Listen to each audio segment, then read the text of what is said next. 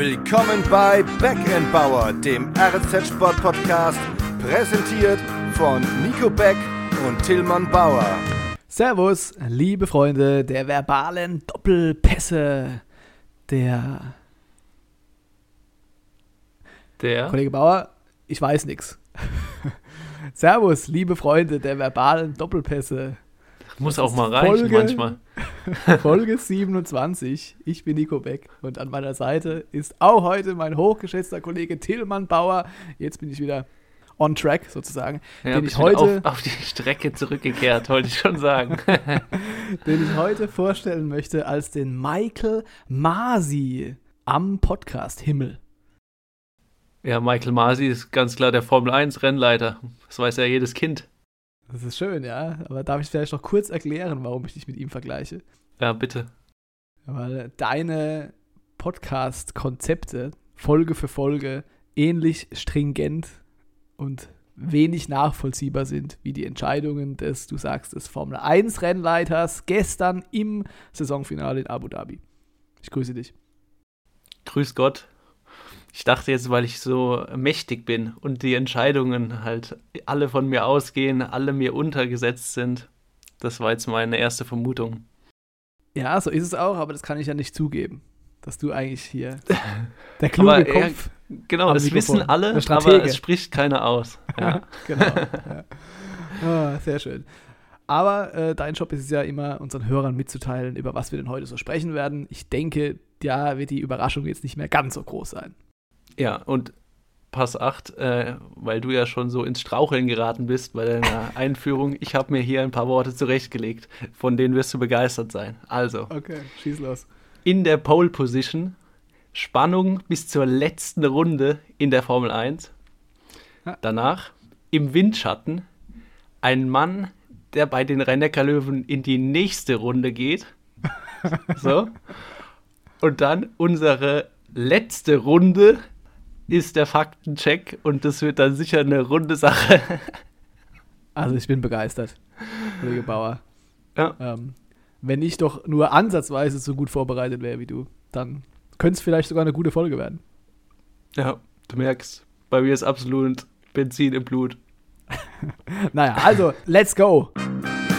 Der liebe Gott freut sich über jedes Kind. Bauers Gesicht der Woche. Unser Gesicht der Woche ist diesmal nicht Lewis Hamilton, sondern Max Verstappen, der neue Formel 1 Weltmeister, der sich in einem ja unfassbar, man muss es wirklich sagen, diesmal war es wirklich unfassbar spannenden letzten Rennen in Abu Dhabi zum Champion gekrönt hat und damit erstmals Formel 1 Champion ist und auch der erste Niederländer ist, der überhaupt Formel 1 Weltmeister wurde. Beide hätten es wahrscheinlich verdient gehabt, so spannend war es noch nie in diesen, lass mich nicht lügen, über 70 Jahren Formel 1. 71. Saison. 71. 19, 1950 Ja, ich hatte es ja angesprochen, bis zur letzten Runde, also was da passiert ist, das müsstest du uns jetzt nochmal genauer erklären. Als Formel 1 Experte, Junkie, Fan, ich, ich wage es nicht auszusprechen, aber du hast wahrscheinlich gar keine Stunde geschlafen in dieser Nacht nee. danach. Ich, ich habe ich hab auch schon davor kaum geschlafen, weil ich äh, so, so angespannt war und voller Adrenalin und Vorfreude. Und also das Finale hat alle Erwartungen nochmal um Längen übertroffen. Es sah eigentlich nach einem relativ langweiligen Rennen aus. Wir machen jetzt mal hier eine kurze Rekapitulation von den Ereignissen. Ja. Max Verstappen auf der Pole, Lewis Hamilton an zwei. Am Start. Und äh, Hamilton war doch im Training noch der schnellste. Am Freitag? Ja, aber das ist ja irrelevant. Also Max Verstappen, super Runde gefahren auf der Pole. Hamilton auf zwei. Okay, weiter. Ja, nein, im, im Training wird ja immer viel, viel rumprobiert und viel getestet. Dann, dann fährst du mal mit mehr Benzin, mal mit weniger Benzin und Ja, ja, okay. drehst okay. deine Motorleistung nicht voll auf und so. Also das, da kann man wirklich aus diesen Freitagstrainings wenig Rückschlüsse draus ziehen. So, ist jetzt auch egal. Am Start, Lewis Hamilton direkt vorbeigegangen. Eigentlich wusste jeder, er hat das schnellere Auto, er ist der schnellere Mann und so kam es auch. Also er hat seinen Vorsprung da kontinuierlich ausgebaut, nachdem er direkt am Start vorbeigegangen ist. Und eigentlich war jedem klar, ja, Red Bull und Max Verstappen, die gucken jetzt in die Röhre. Bis sechs Bis? Runden vor Schluss Nicolas Latifi gedacht hat, ich fahre jetzt mal in die Mauer. Also das hat er nicht absichtlich gemacht, aber er ist halt in die Mauer gefahren. Und dann hat sich danach auch irgendwie entschuldigt noch, ne? Ja. So, dass es nicht seine Absicht war, in den WM-Kampf einzugreifen, etc. pp. Ja, äh, also im Nachhinein Leicht muss man gesagt. sagen, dank Nicolas Latifi ist Max Verstappen Weltmeister. Nur deswegen. Der Red Bull-Teamchef Christian Horner hat ein paar Runden vor Schluss gesagt, jetzt hilft uns eigentlich bloß noch ein Weihnachtswunder. Zack, war's da. Weihnachtswunder in Kurve 14, keine Ahnung. Okay, Chronologie weiter. Dann gab es Safety Car. Safety Car Phase. Sechs Runden vor Schluss. Äh, Feld wird beruhigt, wird zusammengeführt und äh, ähm, bis eben die Strecke wieder frei ist, das Auto weggeräumt ist und dann ja, muss man halt mal schauen, wie viele Runden noch zu fahren sind. Und jetzt hat eigentlich das Drama erst so richtig seinen Lauf genommen, weil es waren zwischen Lewis Hamilton, der an Position 1 war, auf seinen alten Reifen geblieben ist und Max Verstappen, der dachte, das ist jetzt meine einzige Chance, ich gehe jetzt nochmal in die Box, ich verliere keine Position, weil ich so viel Vorsprung auf den dritten habe und hole mir nochmal frische Reifen, falls das Rennen nochmal freigegeben wird, dass ich nochmal irgendwie was machen kann. Dazwischen waren aber noch ein paar überrundete Autos. Mhm.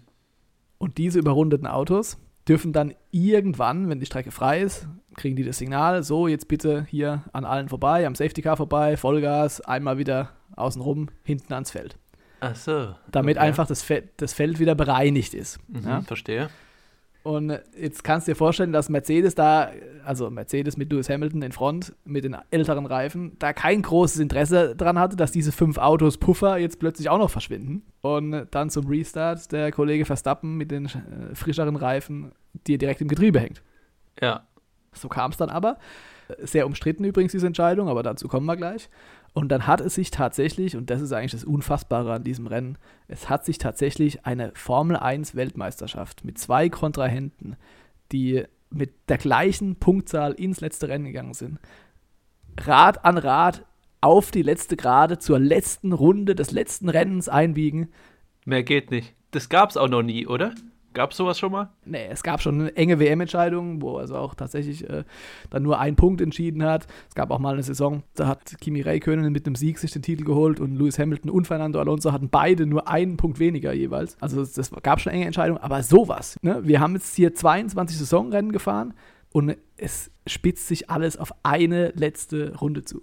Und die Zuschauer waren, sind da mitgegangen, du hast ja dann auch gesehen. Also das war Wahnsinn. Wahnsinn. Und dann hat sich eben zugetragen, dass tatsächlich ich in der dritten Kurve schon Max Verstappen da innen reingestochen ist. Man muss dazu sagen, er hatte auch nichts zu verlieren, weil wenn sie einfach beide ausgeschieden wären, wäre Max Verstappen mit der gleichen Punktzahl Weltmeister, da er einen Sieg mehr in dieser Okay. Saison erreicht hat. Mhm. In Das ja Klammern, diese das möchte ich noch kurz ergänzen. Ja, Äh, sprich. Diesen einen Sieg mehr hat er nur deswegen, weil man, wie du dich vielleicht erinnerst, in Belgien, in Spa, überhaupt kein Rennen starten konnte. Und da war er nur mal auf der Pole. Da gab es halbe Punkte dafür, weil sie drei Runden hinterm Safety Car gefahren sind, bevor abgebrochen wurde. Und das Mhm. hat tatsächlich als Sieg für Max Verstappen gezählt. das ist der eine Sieg, den er mehr hatte. Ja. Und äh, deswegen hatte er da schon die komfortablere Position und konnte sich also auch ein riskantes Manöver erlauben. Lewis Hamilton musste da so ein bisschen aufpassen, weil wenn sie einfach beide rausgeflogen wären, dann hätte es dem Hamilton auch nichts gebracht. Er hat dann auch noch zweimal versucht zu kontern, aber war da dann am Ende auf verlorenem Posten. Und dann ist also nach dieser einen finalen entscheidenden Runde der Niederländer als Weltmeister über die Ziellinie gefahren. Das war ja auch die, die Sorge von vielen, dass eben dieser WM-Kampf ja mit einem Crash irgendwie enden könnte, ne? Weil es ja auch schon so häufiger mal gekracht hatte zwischen Verstappen und Hamilton. Und dass es dann wirklich so endet mit dieser Runde, wirklich, also ich verstehe ja nicht viel von Formel 1 und jeder, der wenig von Formel 1 versteht, war ja trotzdem mittendrin und wusste genau, also der, der jetzt vorne über die Linie fährt, der ist halt Weltmeister und das war einfach für den Sport auch, denke ich, super Marketing. Kollege Ziemer hat es ja auch schon in seiner Vorschau geschrieben, man hätte das Drehbuch nicht perfekter schreiben können. Dass es dann so kam, unfassbar. Was ich mich dann gefragt habe als Laie, Ja. Ja. Wie oft du Ähm, das betonst hier. Also du kommst aus der ja. Nummer nicht raus. Du darfst jetzt nicht hier irgendwie einen Mist erzählen. Ich gehe gern auf Understatement, genau. Ähm, also, Verstappen hatte ja dann, wie du schon richtigerweise angekündigt hattest, die frischeren Reifen und konnte deswegen Hamilton überholen. Hätte Hamilton sich nicht auch frische Reifen aufziehen können? Oder ist das jetzt zu kurz gedacht? Nee, das ist überhaupt nicht zu kurz gedacht, aber das ist das entscheidende Wort heißt in diesem Zusammenhang äh, Track Position.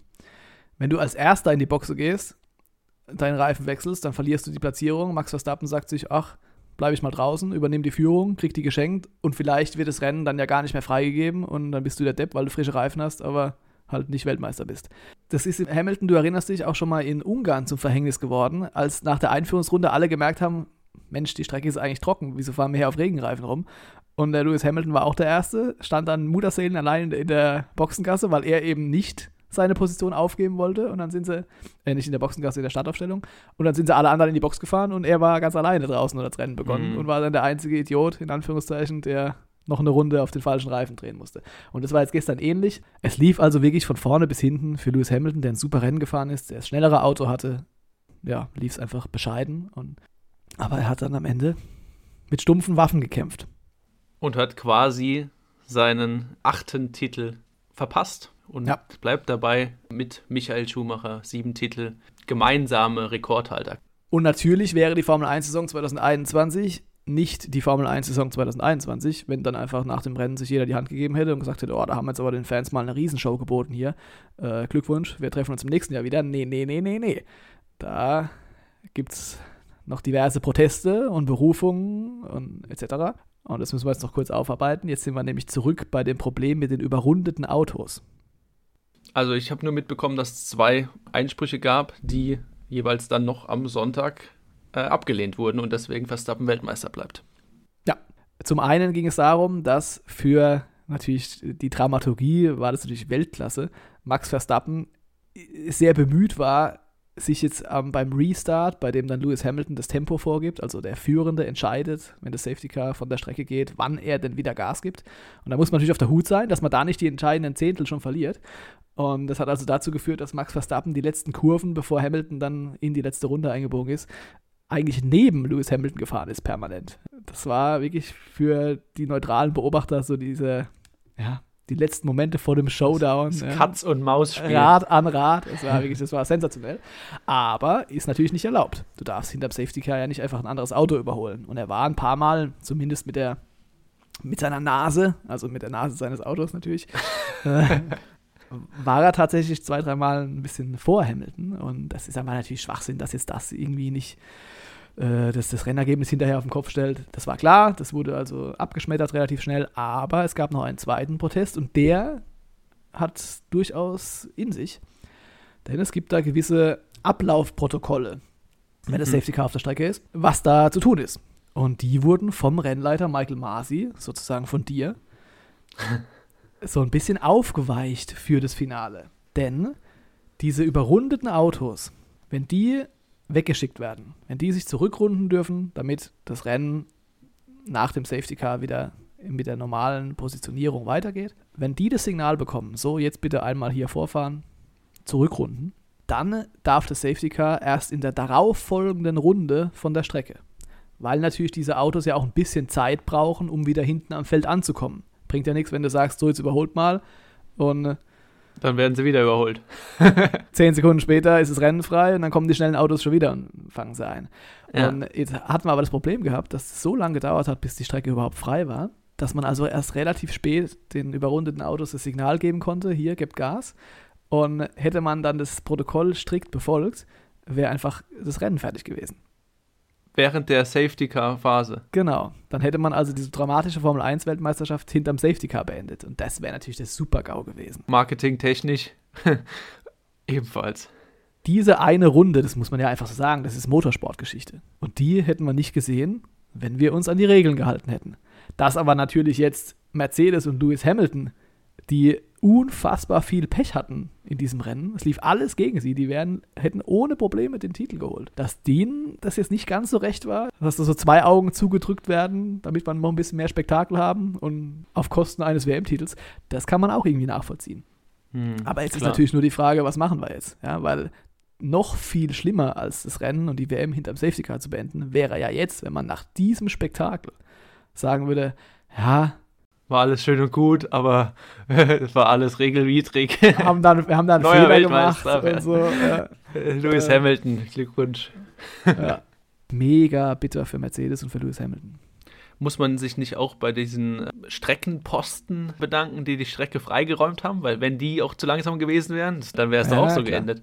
Ja, also sechs Runden, um so ein Auto wegzuräumen, das kriegt man hin. Das muss man schon sagen. Ja, also es war das jetzt keine. Kriegen auch wir hin, oder?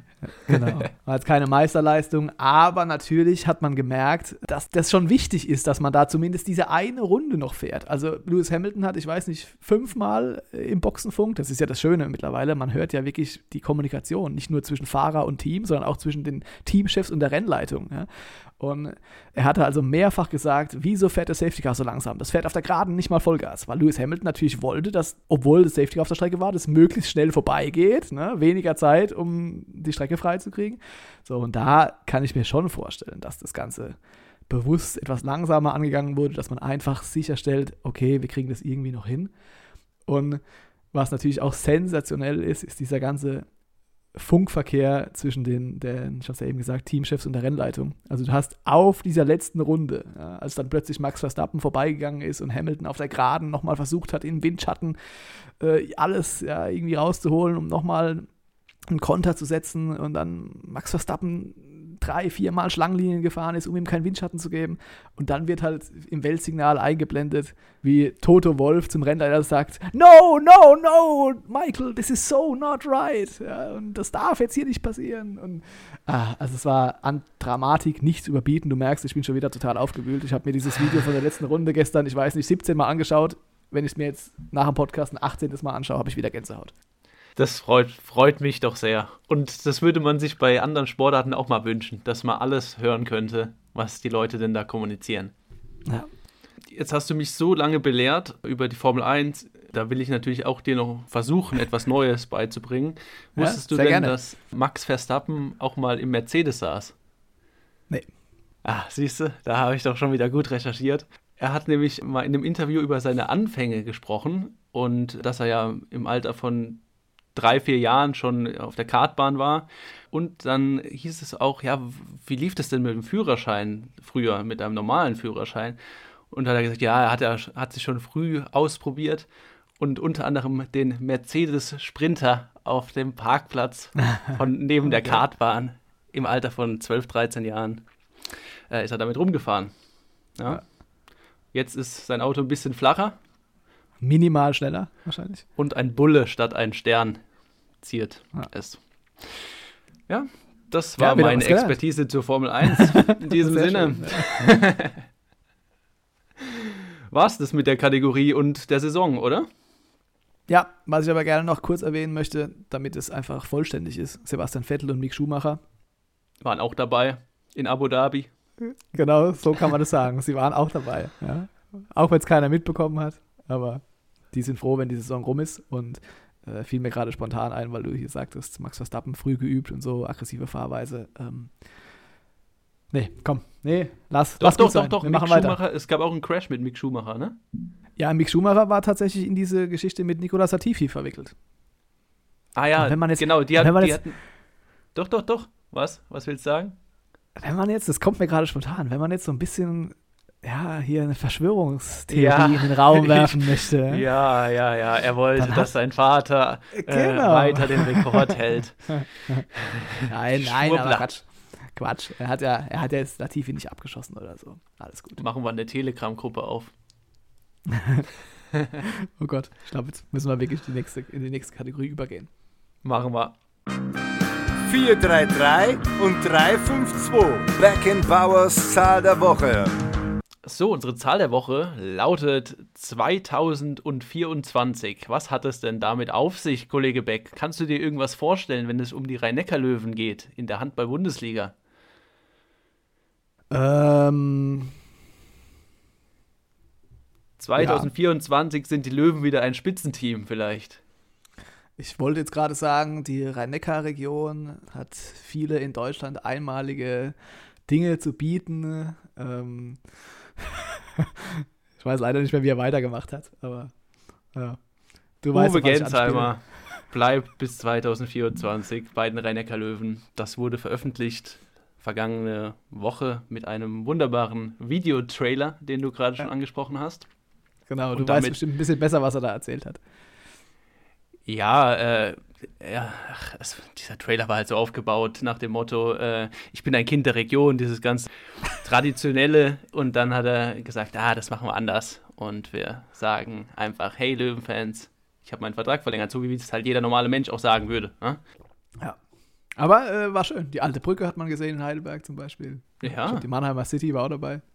Und damit bleibt ein Kind der Region, der Sportregion erhalten, kann man ja so sagen. Denn Uwe Gensheimer, aufgewachsen in Friedrichsfeld, seit 2003 dann bei den Rhein-Neckar-Löwen, früher bei der SG Krona Östringen. Ja, man muss nicht mehr so viel dazu sagen, hat alle, alle Höhen und Tiefen des Vereins quasi mitgemacht. Zwischenzeitlich dann drei Jahre in Paris gewesen und dann seit 2019 wieder da und jetzt eben nicht nur bis Ende dieser Saison, wo es ja doch etwas schwieriger ist für die rhein löwen sondern eben auch darüber hinaus bis 2024. Sein letzter Vertrag? Was glaubst du? Ich glaube nicht.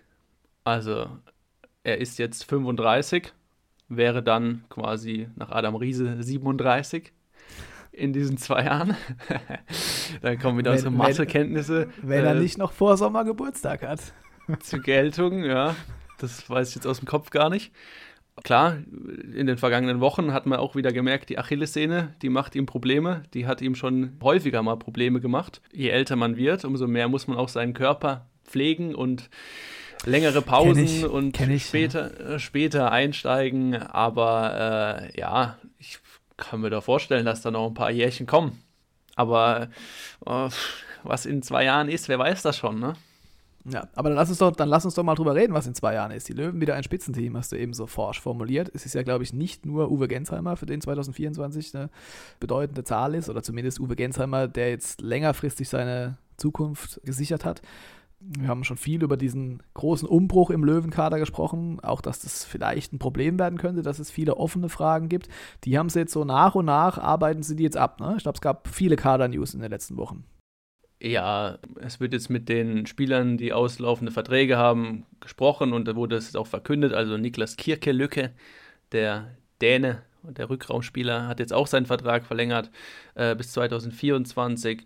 Nikolas Katzigianis bleibt Katze. jetzt noch bis Saisonende zumindest mal. Der Mann mit der hochgekrempelten Jogginghose. Hast du korrekt gelesen in, bei uns im Blatt? Ja, also, da, also jeder Text von dir wird aufgesaugt.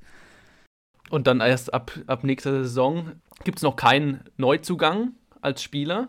Ja, es gibt äh, den Trainer Sebastian Hinze, der 2022 ja kommt. Wir haben es schon oft thematisiert. Aber neue Zugänge gibt es noch nicht, die verkündet wurden. Da bin ich mal gespannt, was die nächsten Tage kommt. Das hat man sich Komm, es ist zu dir gefallen. Ich sage es ja. einfach wie, wie im Vorgespräch. Äh, muss ich korrigieren, Kollege Bauer? Die haben doch einen Torwart, haben sie doch schon verpflichtet. das ist echt äh, ein schauspielerisches Niveau, das, das seinesgleichen sucht. Ähm, ja, haben sie, Joel Bierlehm. Der wird aber erst 2023 kommen, stand ah. jetzt. Den ah, haben sie aus seinem Vertrag in Leipzig rausgekauft. Ja, man munkelt, dass der vielleicht schon früher kommen könnte, aber das ist natürlich auch immer eine finanzielle Frage, einen Torhüter noch früher zu bekommen. Ja, aber ansonsten keinerlei Transfer-News. Montag, ja. 13. Dezember. Gut, jetzt muss ich aber kurz reingrätschen. Das wollte ich sagen als Stand X. Ja, schon klar. Ich gecheckt hast. hab kurz gebraucht, aber dann kam es mir, ja. Löwentor. Ist es ja. irgendwie, also, also sind da irgendwelche gefährlichen Stoffe äh, am Torpfosten geschmiert oder ist da irgendwie, also was ist denn im Löwentor los? Gefühlt reden wir da über 17 verschiedene Torhüter. Alle sind sie verletzt oder also, was, was, was hat es denn mit der Position Löwentorwart auf sich? Lass uns mal durchgehen. Da gibt es da gibt's ja ab. Sind wir schon wieder bei den Verschwörungstheorien. Nein, also Michael Appelgren ist ja ein ganz tragisches Schicksal. Seit März 2020 hat er, glaube ich, sein letztes Pflichtspiel gemacht. Danach Knieoperation, äh, Schulteroperation, ich glaube drei OPs waren es insgesamt. Seitdem nicht mehr äh, in einem Pflichtspiel auf dem Feld gestanden und auch kaum, ja, kaum im Training. Ganz, ganz tragisch. Das ist Nummer eins. Palika. Andreas Palika, der in dieser Runde sehr viel gespielt hat, äh, aber auch immer wieder Probleme am Knie hat. Hohe Belastung eben aufgrund dieser äh, Torwartsituation. da weiß man auch nicht, was so mit ihm ist dann. Also am Sonntag, äh, als die Löwen in Kiel gespielt haben, für Kiel hat Palika ja auch mal gespielt früher, ist Palika gar nicht mitgeflogen. Offiziell hieß es, er sei krank. Auch ein bisschen schwierig. David auch ein bisschen Spät. schwierig. David Spät, richtig, den, der hat wirklich David, ein Problem. Entschuldigung. Der hat wirklich ein Problem mit dem Pfosten gehabt. Du hast, du hast es angesprochen, der ist nämlich, hat sich beim jungen Löwenspiel auch ganz tragisch verletzt, indem er bei einer Parade an den Pfosten geknallt ist. Man dachte eigentlich, das ist nichts Schwerwiegendes. Ein paar Tage später kam die Diagnose Kreuzbandriss. Scheiße. Er fehlt jetzt erstmal ein bisschen. Und dann haben wir noch Nicolas Katzigianis, den angesprochenen Katze. Äh, so Der die eine- einzige Konstante in den letzten Wochen. Zum siebten. Mal einen neuen Vertrag unterschrieben hat, gefühlt. Un ungefähr so. Und seit neuestem jetzt dabei Mats Krupe, ebenfalls ein ganz junger Mann, äh, 18 Jahre von den jungen Löwen, zweite Mannschaft, kann, darf eigentlich noch A-Jugend spielen. So viel Bundesliga-Erfahrung kann der, kann der noch nicht haben. Aber als ich mit Katze letztens gesprochen hat, hat er mir auch gesagt, also es ist schon verrückt, wie viele talentierte, gute Nachwuchsjunglöwen äh, die Torhüter die jungen Löwen haben. So rum. Und dazu kommt eben jetzt noch äh, Joel Bierlehm, richtig?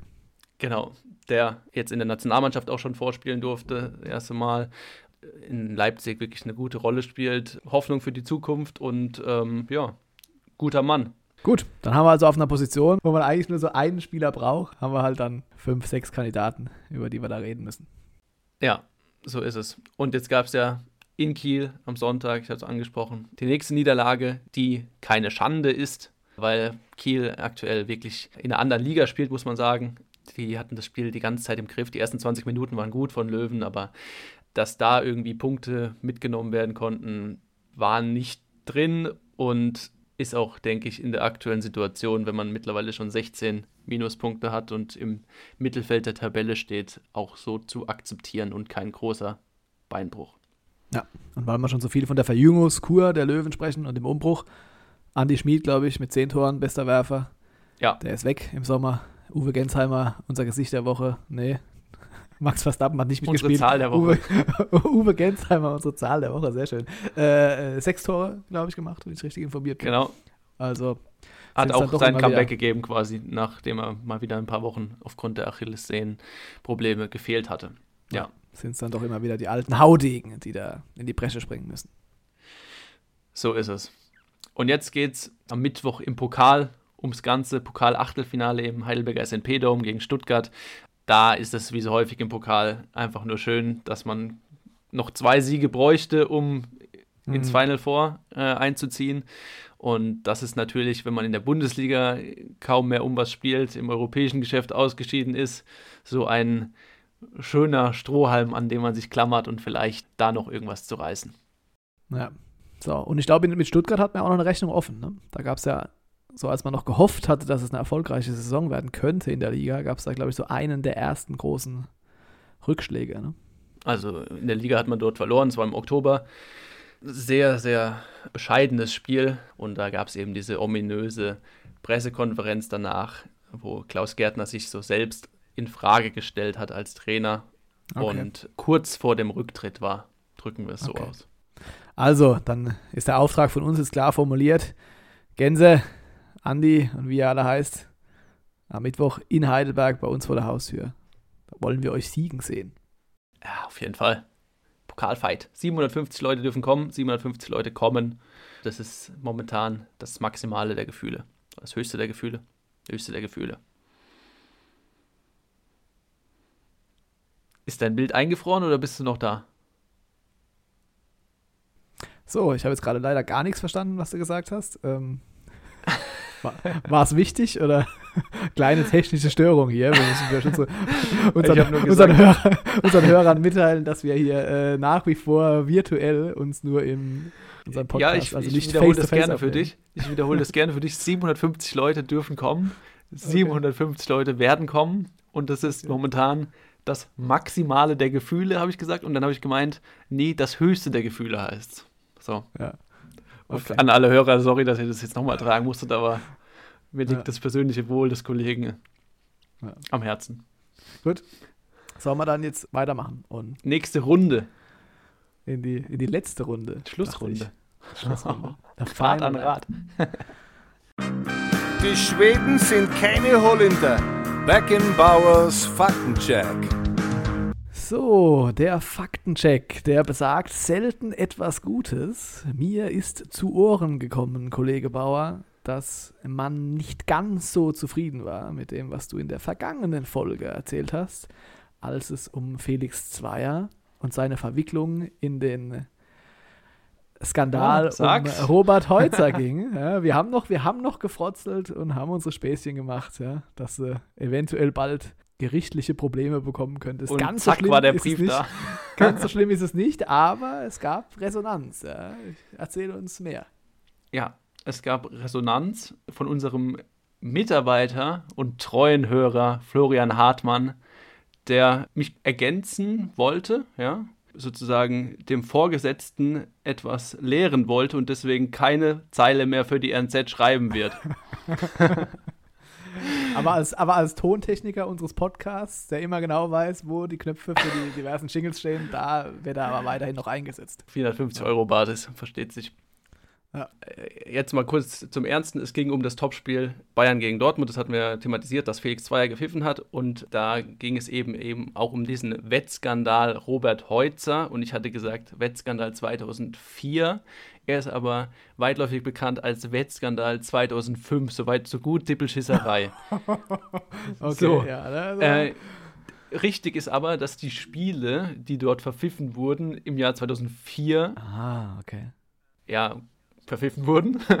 Und 2005 wurde dieser Skandal dann aufgedeckt, ja. Okay, okay. So, dann hatte ich ja behauptet, äh, er wäre da verwickelt worden und das wollte der, Kollege Hartmann noch mal bekräftigen, weil wir eben nicht gesagt haben, Felix Zweier soll sogar 300 Euro damals angenommen haben. Das steht Ja. auch im Sportgerichtsurteil des DFB, ja. Okay. Damals ging es eben darum, strittige Szenen bei dem Regionalligaspiel Wuppertaler SV gegen Werder Bremen 2 am 30. Mai 2004. Strittige Szenen für die Wuppertaler zu vermeiden. Okay. Heißt okay. im Zweifel die Fahne, Ja. er war ja äh, Linienrichter, auch mal unten zu lassen. Ja, Okay. Das war die Ansage von Heutzer an Zweier. genau. Aha, okay. Deshalb wurde Zweier ja auch sechs Monate gesperrt. Ja. Das hatten wir thematisiert und das war auch so. Da habe ich mich aber auch nochmal schlau gemacht. Diese Sperre ging zwar sechs Monate, aber das war quasi parallel mit der Zeit, als es, als da verhandelt wurde. Und in dieser Okay. Zeit hätte er eh nicht pfeifen dürfen. Ja? Das heißt, nachdem dann das Urteil gefällt wurde, ging es direkt wieder an die Pfeife. Das Okay. heißt, es war eigentlich keine reelle Sperre. Gut. Dann haben wir das So, also wirklich also im wenn da jetzt Detail irgendwelche aufgeklärt. drin sind, ja, dann Jetzt muss Gnade ich mir Gott. allerdings kurz mal fragen, warum eigentlich der Kollege Hartmann das alles so genau weiß. Da könnte man ja fast meinen, wenn man seine Fußball-Wettspiel äh, Aktivitäten sich so anschaut. Nein, Spaß. Also, Florian, äh, vielen Dank für den Hinweis, immer wieder gerne. Und deine Texte werden wir demnächst auch mal so genau durchgehen. Sein guter Kollege hat sich intensiv mit dem Holzer-Skandal befasst, hat er mir Okay. gesagt. Was man halt so macht, sich intensiv mit einem Wettskandal beschäftigen. Naja. Gut, Skandal würde ich auch sagen, dass wir äh, wieder eine kurze, knackige Folge machen wollten, ne? Wenn ich Ja, auf die Zeit gucke. gesagt, 20 Minuten haben wir angepeilt. Ja, mal gucken, wo wir rauskommen. Trotzdem hat es mir sehr viel Freude bereitet und ich bin besonders dankbar, dass du dir heute an deinem Urlaubstag die Zeit genommen hast. Gern. Ich übrigens auch. Wir, wir freuen uns auf die nächste Woche. In Ciao, diesem ciao. Sinne, viele Grüße an die Arbeitsrechtler. Tschüss. Das war Back Bauer, der RNZ Sport Podcast.